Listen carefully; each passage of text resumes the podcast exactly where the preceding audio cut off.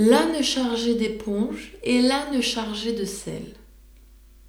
Un ânier, son sceptre à la main, menait, en empereur romain, deux coursiers à longues oreilles. L'un, d'éponges chargées, marchait comme un courrier, et l'autre, se faisant prier, portait, comme on dit, les bouteilles. Sa charge était de sel.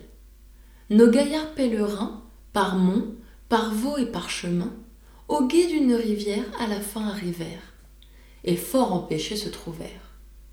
L'ânier, qui tous les jours traversait ce gué-là, sur l'âne à l'éponge monta, chassant devant lui l'autre bête, qui, voulant en faire à sa tête, dans un trou se précipita, revint sur l'eau, puis échappa, car au bout de quelques nagées, tout son sel se fondit si bien que le baudet ne sentit rien sur ses épaules soulagées.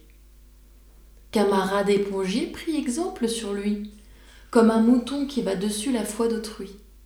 Voilà mon analo, jusqu'au col il se plonge. Lui, le conducteur et l'éponge. Tous trois burent d'autant. L'ânier et le grison firent à l'éponge raison. Celle-ci devint si pesante et de tant d'eau s'emplit d'abord que l'âne succombant ne put gagner le bord.